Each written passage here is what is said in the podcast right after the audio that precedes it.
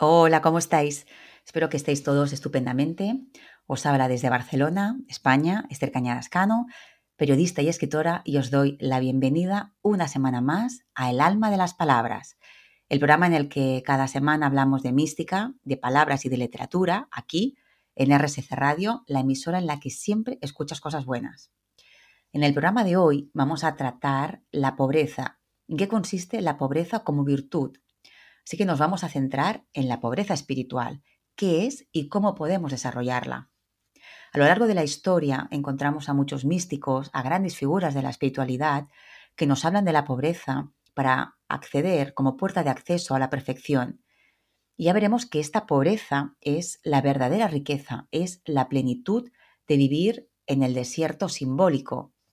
El camino espiritual se explica a través de las paradojas, de las contradicciones, porque sólo así podemos siquiera pretender comprender y describir una realidad indescriptible, inenarrable, que se nos escapa, pero que intuimos nos envuelve al mismo tiempo que estamos formados de esta realidad. Y si acudimos a la etimología, la palabra pobreza procede del adjetivo pobre, del latín pauper pauperis, que produce poco, que es lo que significa. Este término latino, a su vez, procede de las raíces indoeuropeas pou, significa poco, pequeño, y per, que quiere decir producir o procurar. María Toscano afirma que para adquirir la sabiduría se necesitan dos virtudes, la pobreza, que sería el desapego, y la inocencia, que sería la mirada limpia. Y ambas cosas nos indican un soltar, un dejar ir para volver a un estado primigenio, original, intacto y puro del ser. Con la pobreza nos quedamos con lo esencial, con lo único que nos aporta, y desechamos lo superfluo. Con la inocencia recuperamos la mirada limpia y llena de asombro de un niño, del niño que fuimos, pero que aún somos, aquel al que hemos ido cubriendo de prejuicios, de pensamientos, de credos que empañan o que tapan su capacidad para mirar. En ambos casos, se trata de volver al origen, pero conservando ese aprendizaje de todo lo que hemos ido viviendo para recuperar al ser esencial que somos, aunque ahora ya esté más crecido y más evolucionado. Este proceso de desapego, de desecho, como queramos llamarlo, de lo que ya no nos resulta importante, se da cuando ya solo queremos lo esencial, cuando colocamos lo esencial que somos en el centro de nuestra vida. Cuando esto ocurre, se da en mí, se produce en mí, una transformación espiritual profunda, radical, sin la cual la vida espiritual no se daría, que es lo que se conoce como conversión. La conversión es un largo proceso del corazón en el que éste va mudando la piel, va cincelándose, transformándose para ser un ser nuevo. Este es un proceso arduo, dificultoso, doloroso, pero también es un gozo el de sentirse liberado, el de alcanzar el sentido profundo de todo, de lo que somos en verdad. La pobreza nos trae la libertad, es liberarse, no sentirnos atados o dependientes de nada, es sentir la libertad de no estar atado a nada. Soy libre porque no necesito nada para ser feliz, porque no necesito nada, porque al no tener nada, lo tengo paradójicamente, todo. Así que uno alcanza la libertad gracias a la pobreza. La libertad debe reconquistarse porque la hemos cedido a cambio de convertirnos, sin saberlo, en esclavos de cosas, entregando nuestro bien más preciado a cambio de nada o de cosas que no valen nada o bien valen muy poco. Dice Xavier Meloni que la libertad nos adentra en el ámbito de Dios y que abre espacios indecibles de comprensión y de actuación. Pero dice, somos seres escasos y cuando tenemos o comprendemos algo, queremos retenerlo y así vamos perdiendo parcelas de existencia. Y la libertad brota del fondo de Dios, de Dios como absoluto, del todo, ese todo desligado, sin vínculos que la condicionan. Por tanto, la pobreza es desprenderse de lo que no es esencial y para alcanzarla necesitamos una iluminación, una luz que nos guíe, que es la inocencia, también la limpieza de corazón, porque como dijo Jesús, solo los limpios de corazón verán a Dios. Y lo dijo no como un condicionamiento moral de los buenos y los malos, sino por metafísica. La limpieza es desechar lo que nos impide mirar, aquello que nos obstaculiza la visión, la posibilidad de ver. Limpiarse es ya caminar, es estar en camino, estar en marcha hacia lo esencial, hacia Dios. Dice María Toscano que somos un corazón puro, es decir, sin habitamiento, sin mezcla, sin añadidura, sin nada. Somos la esencia misma del ser. De ahí que el proceso de pobreza nos lleve a recuperar la segunda inocencia que proclamaba Raymond Paniker esa mirada limpia y pura con la que somos capaces de mirar y de contemplar y que nos permite lucir nuestra desnudez, nuestro desierto interior. Ese vacío es mi centro, mi núcleo, lo que soy. El desierto simbólico es el ámbito en el que vivimos en pobreza. El desierto es el vacío que es la plenitud, la pobreza que nos trae la verdadera riqueza. Por eso, desnudémonos para que el amor fluya sin impedimentos, para que el agua de la fuente pueda alcanzarnos pura y limpia, transparente, porque estamos listos para recibirla tal cual es. Cuando esto sucede, cuando estamos conectados libremente a la fuente, es cuando vivimos desde nuestro centro, desde nuestra esencia, y ya nada consigue sacarnos de esta serenidad. Nuestra realidad ya no es lo que sucede fuera, sino todo lo que sucede dentro. Ya somos ajenos a lo intrascendente. Vivimos, como se dice en griego, en la ataraxia, en la imperturbabilidad, en la serenidad continua. La pobreza es un proceso de desnudamiento, de desvelamiento en el que dejamos caer los velos. Dios es un misterio, se escapa de toda lógica, de todo lo comprensible, y por eso las paradojas son la única forma que mejor expresan su naturaleza inexplicable. Así que para alcanzar la pobreza debemos no tener nada para tener paradójicamente el todo. Y en cada uno de estos velos de los que nos vamos despojando, que van cayendo esas falsas creencias que ocultan la esencialidad que habita en nosotros desde siempre, estamos empobreciéndonos. Y cuanto más nos empobrecemos, más nos acercamos al núcleo sagrado de lo que somos, más cerca estamos de lo único que verdaderamente importa. La pobreza es todo un proceso de purificación, de desechar lo que ya no nos sirve, lo que ya no nos define, para que brille y ocupe todo nuestro centro la divinidad, la luz, que es lo único relevante. Dice Pablo Dors en Biografía del Silencio, la tierra prometida eres tú, eso es lo que se aprende en la meditación. No puedes desesperar, puesto que el tesoro está en ti y lo llevas siempre contigo. En cualquier momento puedes refugiarte en él si lo deseas. Tienes una fortaleza en tu corazón y es inexpugnable. Vivir es transformarse en lo que uno es.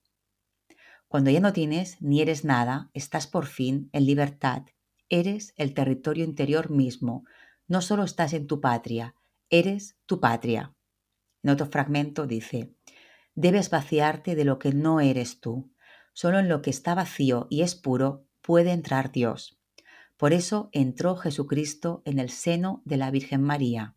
Estamos llamados, o al menos así yo lo veo, a esta fecunda virginidad espiritual. La pobreza espiritual es prescindir de lo que sobra, desprenderse de lo inútil, y en el mundo en el que vivimos estamos sujetos a numerables comodidades, las que nos cuesta desprendernos a todos. Y hablamos de cosas tan sencillas que por hacerse tan cotidianas ni siquiera agradecemos porque no nos damos cuenta, no somos conscientes, como abrir un grifo y que salga agua, que es un milagro, una maravilla, y luego además que salga caliente, eso ya es un lujo.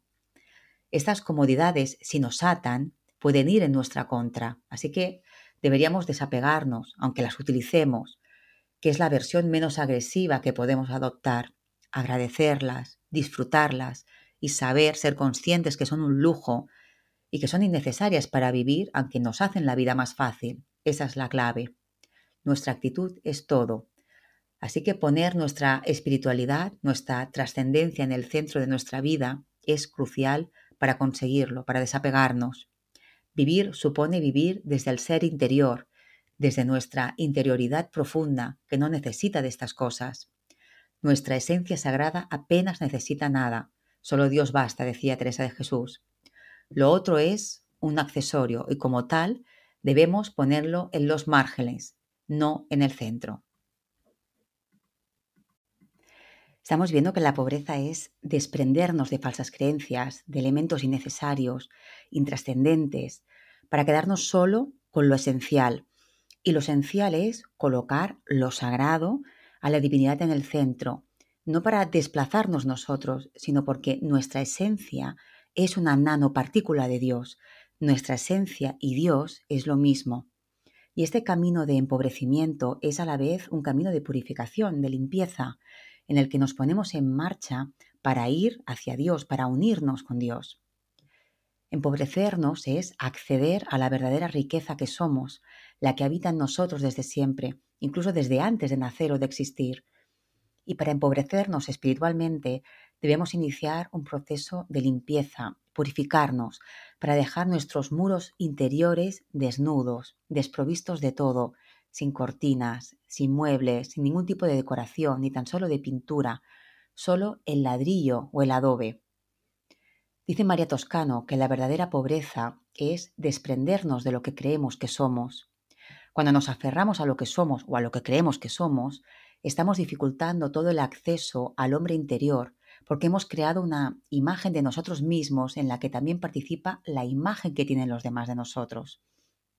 Y aquí entran elementos como el éxito, el reconocimiento, la imagen propia.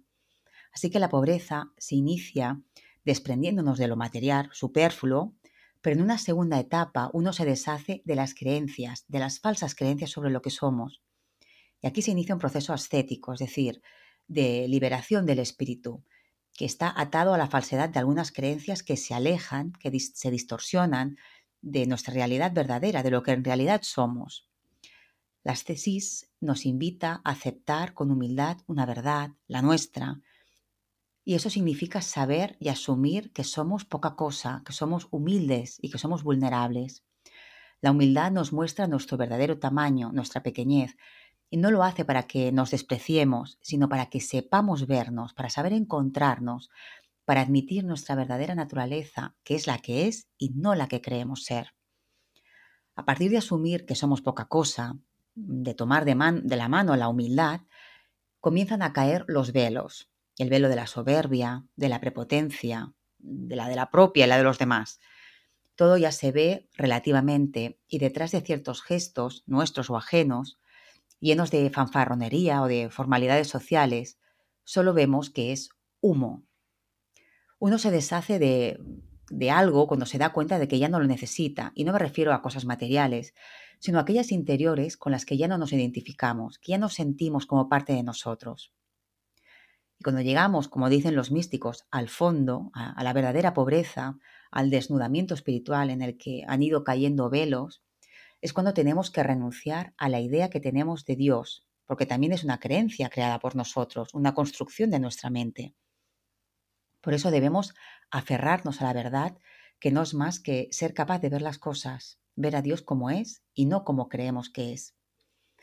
Algo que según los que lo experimentan es un proceso muy duro. Nos cuesta mucho desprendernos de la imagen, de la idea que tenemos de Dios.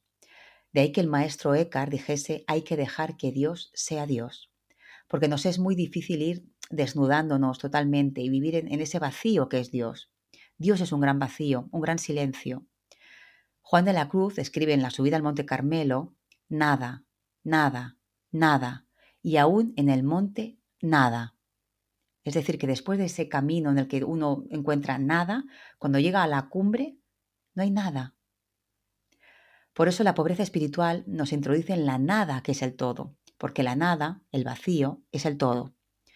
La nada de la que nos habla Juan de la Cruz no significa carencia, sufrimiento, mortificación, sino que es la mejor manera, el modo que mejor se aproxima a lo que en realidad es el todo. Francisco Javier Sancho afirma que la nada es condición, es camino, es decisión por la plenitud, es opción por la libertad más absoluta, por el placer más auténtico, por la felicidad que no acaba nunca. La nada es la preparación para recibir, para percibir, para saborear. La nada es la creación de un espacio en el que quepa lo otro, en el que cabe lo otro, lo sagrado. Cuanto más espacio dejamos a eso otro, más nos hemos vaciado, más cosas hemos desechado, más cosas hemos descartado dentro de nosotros. Por eso el vacío es el todo, porque el vacío da lugar a la divinidad, lo único capaz de aportar la plenitud profunda, la felicidad imperecedera. Empobrecerse espiritualmente es crear un vacío, es predisponerse, es prepararse para recibir y dar un lugar protagonista a lo sagrado en nuestro ser y en nuestra vida. La nada es subir, dice Francisco Javier Sancho, la nada es entrar en la oscuridad, la nada es abrirse al conocimiento de sí, la nada es el modo natural de ser, la nada es la pobreza de espíritu, la nada es vestirse de esperanza, la nada es aprender y saber amar, la nada es el modo para no impedir al todo, la nada es el olvido, y la nada, en mayúsculas, aún siendo nada, lo es todo. Según Toscano, después de un duro y fecundo proceso de limpieza, de empobrecimiento, en el que vamos perdiendo los velos, resurge el lago interior que está en nosotros desde toda la eh, eternidad, limpio y puro, ya totalmente transparente, fruto de esta purificación que aporta la pobreza. La pobreza es un limpiarse que permite que ese lago, que somos nosotros, pueda unirse al inmenso mar, al océano infinito que es Dios cuando se ha finalizado el proceso de desvelamiento, de desnudamiento, el alma ya está lista para unirse a lo que es y a lo que siempre ha sido, aparte de la fuente creadora, la fuente que todo lo puede. Dios vive en la sencillez, alejado y ajeno de la ceremonia. Cuando imaginamos los sucesos, los sucesos que han marcado la vida de los místicos, sus experiencias, sus visiones, los éxtasis, nos imaginamos que todo lo extraordinario que tiene, porque es extraordinario, se da en mitad de una atmósfera majestuosa, casi con fuegos artificiales, pero no es así. Todo es mucho más simple y mucho más cotidiano. Dios es pobre y vive en sencillez. Jesús nació en un establo en mitad de animales y todo lo que tuvo en su vida fue nada, que ahora sabemos que era todo. Porque con ese todo, todo bastaba. Cuando animaba a sus seguidores a dejarlo todo, les estaba invitando a ser libres, a aprender a desprenderse, no porque las cosas, las posesiones sean malas o dañinas, lo son para nosotros si existe una dependencia, si las cosas nos dominan y nos dejamos utilizar por ellas. Pero si podemos prescindir, no lo son.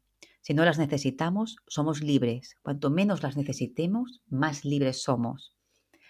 El camino espiritual no está hecho a base de comodidades, no es fácil. Pero ¿qué hay que valga la pena que, cueste, que no cueste algo? Por eso se necesita la constancia, el compromiso firme con uno mismo, la honestidad para asumir nuestras sombras, nuestras dependencias. Hay que mirarse, hay que desnudarse ante uno mismo y ante esa desnudez contemplarnos, querernos, aceptarnos, comprendernos y saber que eso poco que vemos es sagrado, y que eso mismo también está en todos nosotros. Hay varias figuras místicas que ponen la pobreza en el centro de su vida. Una de ellas es eh, Francisco de Asís. Él dignificó la pobreza porque supo que en ella se encontraba la plenitud, la apertura necesaria para encontrarnos con lo que somos, porque hemos derribado paredes, cortinajes, hasta dejar un hueco lleno de vacío también porque la pobreza de los demás le lleva a la compasión, a intentar ayudar a los demás, porque siempre ve a alguien que sufre más que él. La pobreza es una oportunidad para actuar, para poner en marcha una espiritualidad que no se queda en la propia experiencia individual, sino que incluye al otro. Todo participa, el entorno más cercano, el prójimo, la naturaleza, porque ahí también está Dios. Francisco de Asís dijo, necesito escasas pocas, escasas cosas, y las pocas que necesito las necesito poco. La pobreza, el ser desprendidos, nos lleva a la sencillez, al hilo fino y escueto que fuertemente lo suspende y sujeta todo.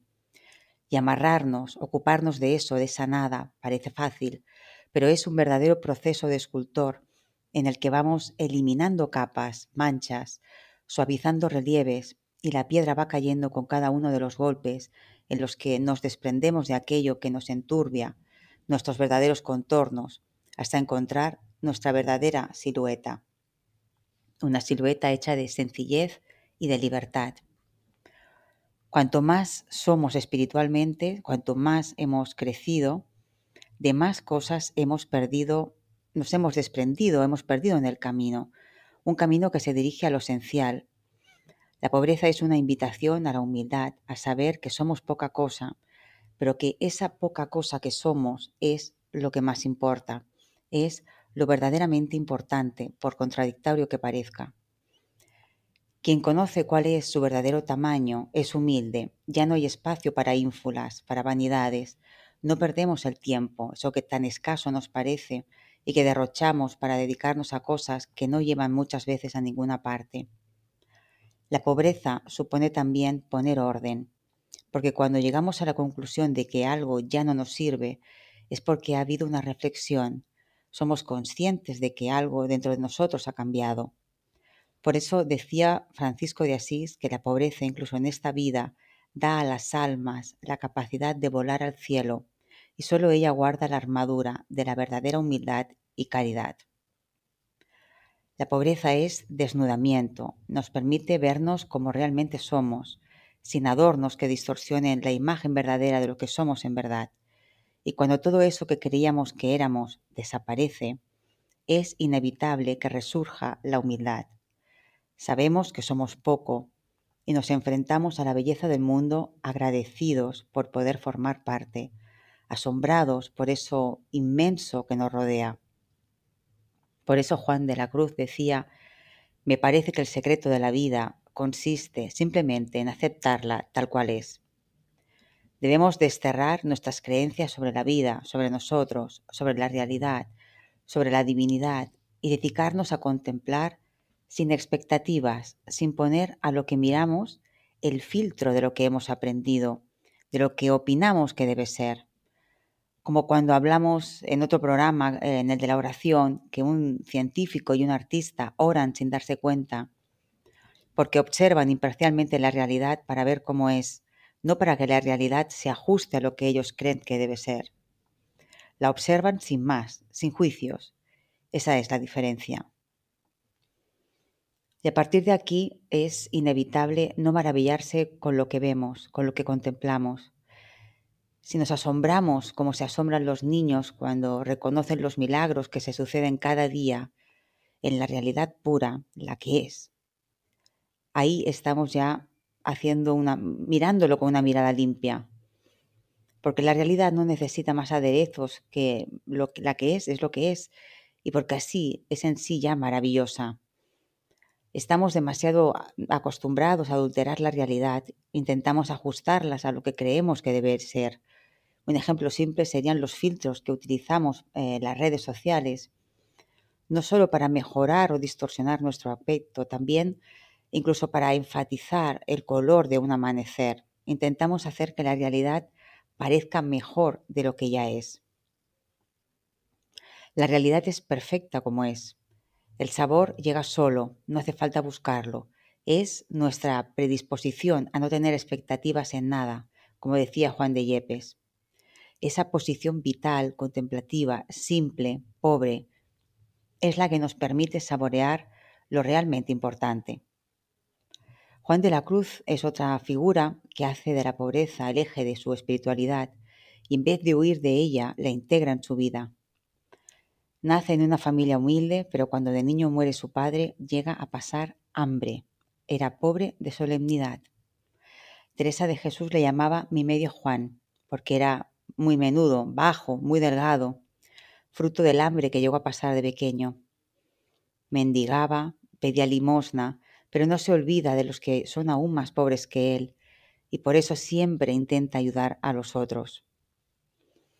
Consigue estudiar y con el tiempo le ofrecen un cargo acomodado que mejoraría su situación económica, pero él lo rechaza. ¿Qué veía Juan en las comodidades después de haber pasado tantas penurias? anclaje y falta de libertad, diría yo. Se quería libre, por eso dijo, para venir a gustarlo todo, no quieras tener gusto en nada. Es decir, para saborear lo verdaderamente importante, despréndete de todo, no quieras tener gusto en nada. Si no tienes nada que perder, tienes mucho que ganar, no tienes miedo, no debes sujetar una imagen o una expectativa sobre ti. El ser humano tiene la capacidad de encontrar la belleza en mitad de la realidad más adversa y en el dolor más profundo es capaz de encontrar su luz. Juan de Yepes buscaba la felicidad, quiso saber cómo dar respuesta al dolor y lo hace asumiéndolo y trascendiéndolo.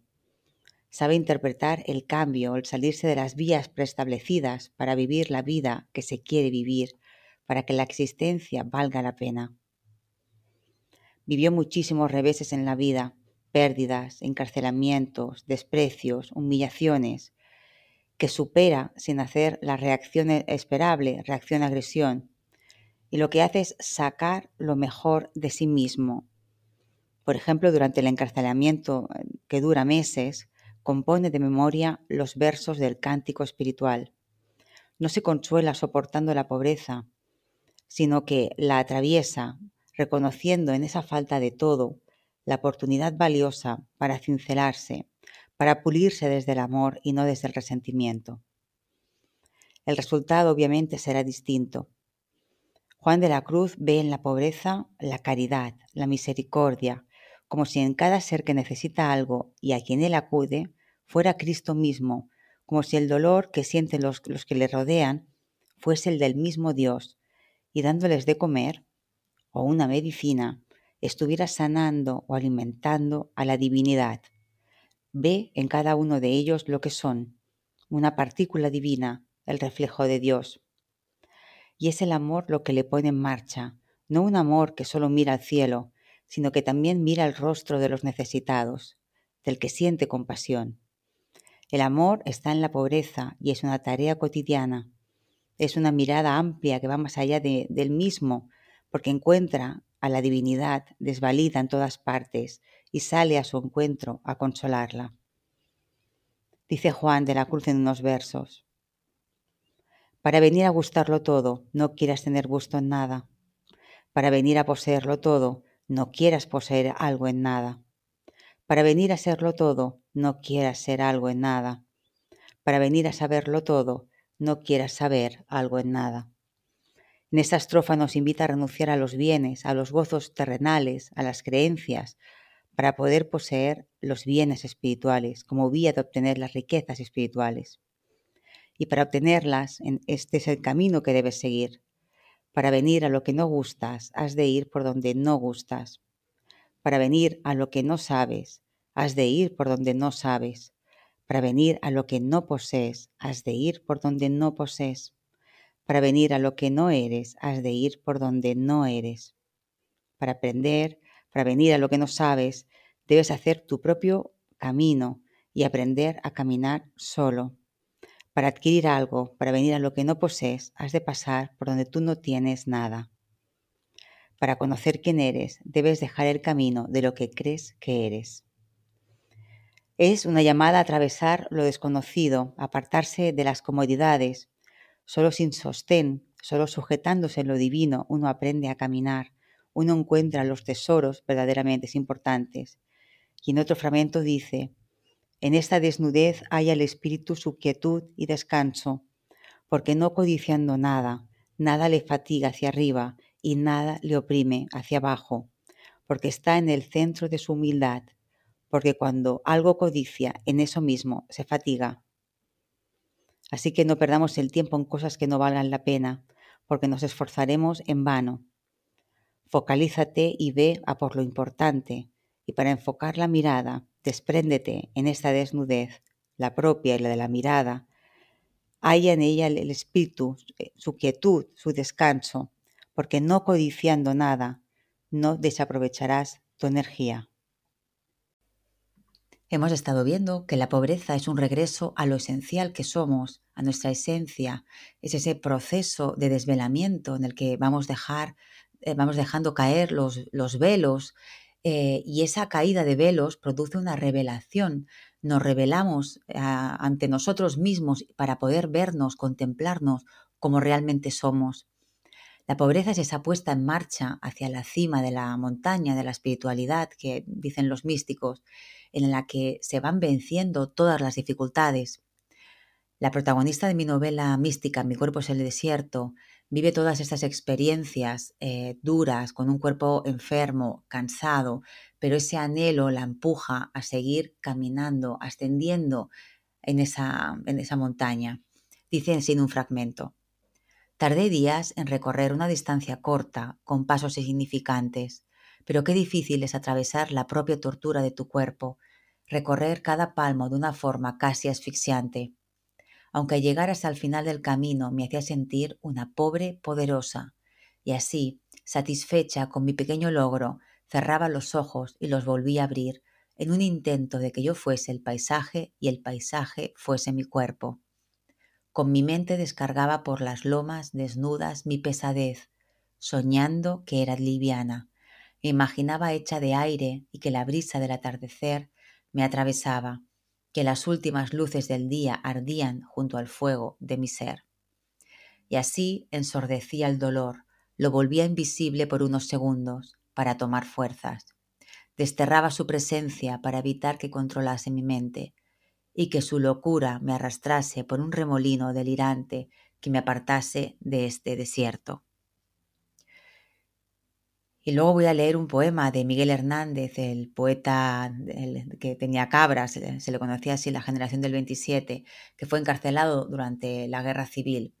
Y está muy apenado porque está encarcelado y porque no puede conocer a su hijo, un bebé que acaba de nacer, al que le dedica este poema, La nana de la cebolla. La nana es escarcha, cerrada y pobre, escarcha de tus días y de mis noches, hambre y cebolla, hielo negro y escarcha, grande y redonda. En la, cula, en la cuna del hambre mi niño estaba, con sangre de cebolla se amamantaba, pero tu sangre, escarchada de azúcar, cebolla y hambre. Una mujer morena, resuelta en luna, se derrama hilo a hilo sobre la cuna. Ríete, niño, que te tragas la luna cuando es preciso. Alondra de mi casa, ríete mucho, es tu risa en los ojos la luz del mundo. Ríete tanto que en el alma al oírte bata el espacio. Tu risa me hace libre, me pone alas. Soledades me quita, cárcel me arranca, boca que vuela, corazón que en tus labios relampeguea. Desperté de ser niño, nunca despiertes. Triste llevo la boca, Ríete siempre, siempre en la cuna, defendiendo la risa, pluma por pluma. Estamos viendo todos esos ejemplos de, personas que han pasado, han pasado por problemas duros, los grandes místicos, con unas vidas ejemplares, pero alcanzar esa perfección es algo dificultoso, costoso, tenemos que ser conscientes, pero eso no nos debe frenar, sino que nos debemos poner en marcha hasta donde podamos llegar. Es importante saber que todo proceso espiritual es lento porque debemos trabajar dentro de nosotros con minuciosidad, con paciencia, dar pasos pequeños pero seguros.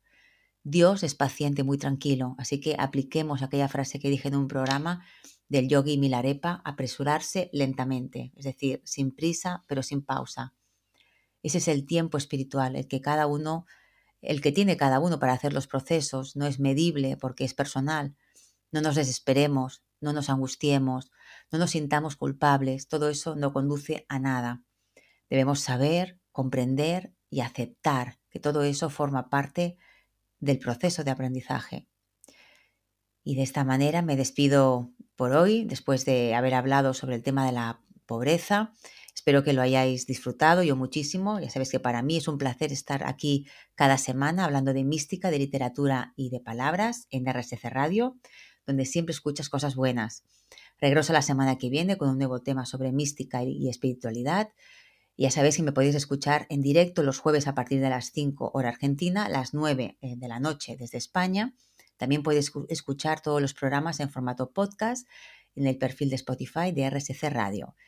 Y si mientras tanto, mientras llega un nuevo programa, os apetece escuchar mis reflexiones, os invito a visitar mi perfil de Instagram Esther Canadascano o mi web estercanadascano.com.